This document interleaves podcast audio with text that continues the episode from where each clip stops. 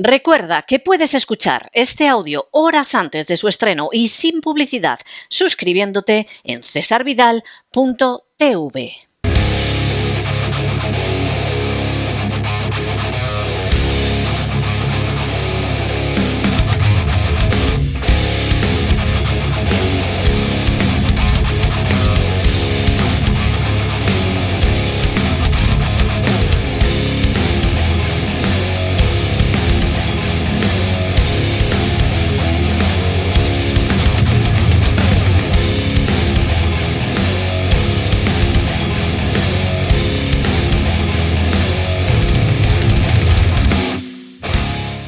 el Cao con César Vidal y Gustavo Vidal. Estamos de regreso y estamos de regreso para ese espacio que tenemos todos los viernes en La Voz, donde Gustavo Vidal nos adelanta lo que va a ser ese extraordinario programa incomparable en estos momentos sin rival en la televisión en español, que es Buscando el Cao. Muy buenas noches, Gustavo. ¿Por dónde va a ir este fin de semana Buscando el Cao?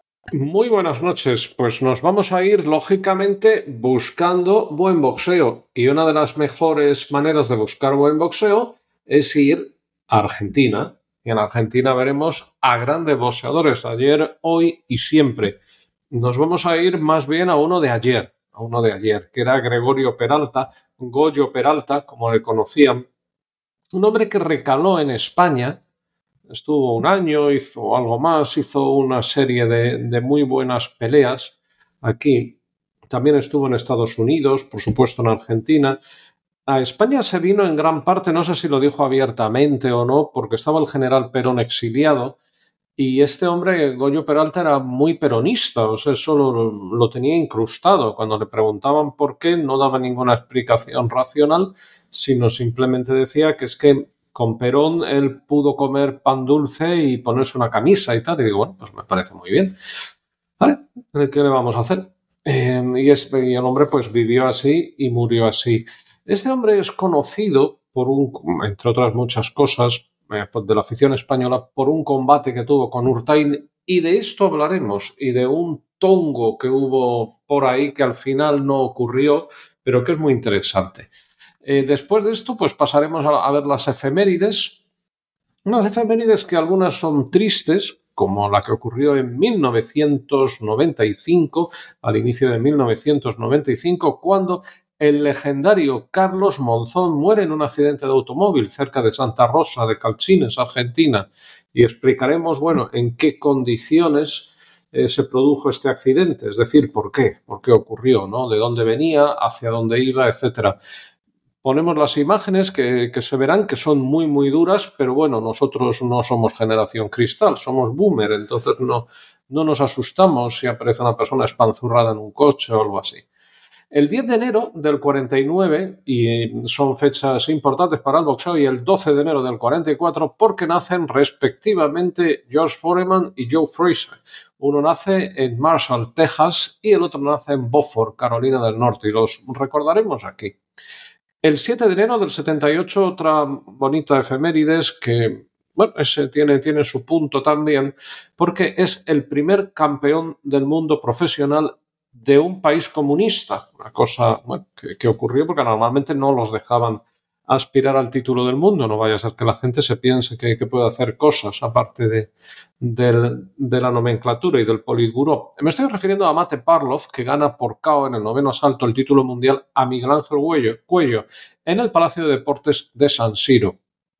Y luego el 13 de enero de 1976 en Filadelfia, el maravilloso Marvin Hagler tiene su debut ante Bobby Bugalo Wobbs y gana los puntos en 10 asaltos quizá, bueno, quizá Marvin Hagler haya sido para muchos el mejor peso medio de la historia, que por cierto falleció hace poco el día siguiente después de ponerse la vacuna contra el supuesto COVID. Y yo ahí lo dejo, yo ya no digo más. Y otro evento deportivo que recordaremos ocurriría un 13 de enero de 1948 en Cleveland, Ohio, cuando se enfrentan Ethel Charles y Archie Moore. En esta ocasión ganó por KO el octavo asalto. Ethel Charles Llegarían a pelear tres veces sin título en juego. Bueno, son dos de los grandes olvidados que hoy desde luego se quedarían solos en lo que va del peso semipesado al pesado. Después de esto volveremos con nuestro protagonista, Goyo Peralta, el peronista honrado. Y por supuesto lo haremos todo con, con una música de fondo propia, porque vamos a poner a Astor Piazzolla, cosa que no está nada mal. Y veremos tres combates formidables de este grandísimo boxeador. Un combate que tuvo contra George Foreman, o sea, lo han oído bien, un semipesado enfrentándose a George Foreman y que estuvo a punto de, derrotarle. Bueno, yo particularmente creo que le derrotó y le virlaron la victoria.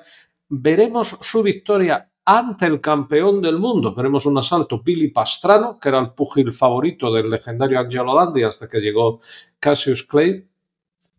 Y finalmente tendremos un emotivo vídeo despedida de Juan José Zurro, que no sé quién será, pero bueno, el vídeo está muy bien y que seguro que gustará mucho a los argentinos y a los no argentinos que lo estén viendo, o sea, fotos, imágenes, un, bonito montaje sobre lo que fue este hombre. Para continuación, después de haber visto estos dos peleones y este gran montaje, eh, nuestra recapitulación y despedida sureña. Pues me parece fantástico, seguro que la gente lo va a pasar de rechupete este fin de semana. Un abrazo muy fuerte y desde luego nos vemos este fin de semana en Buscando el Cao. Nos vemos.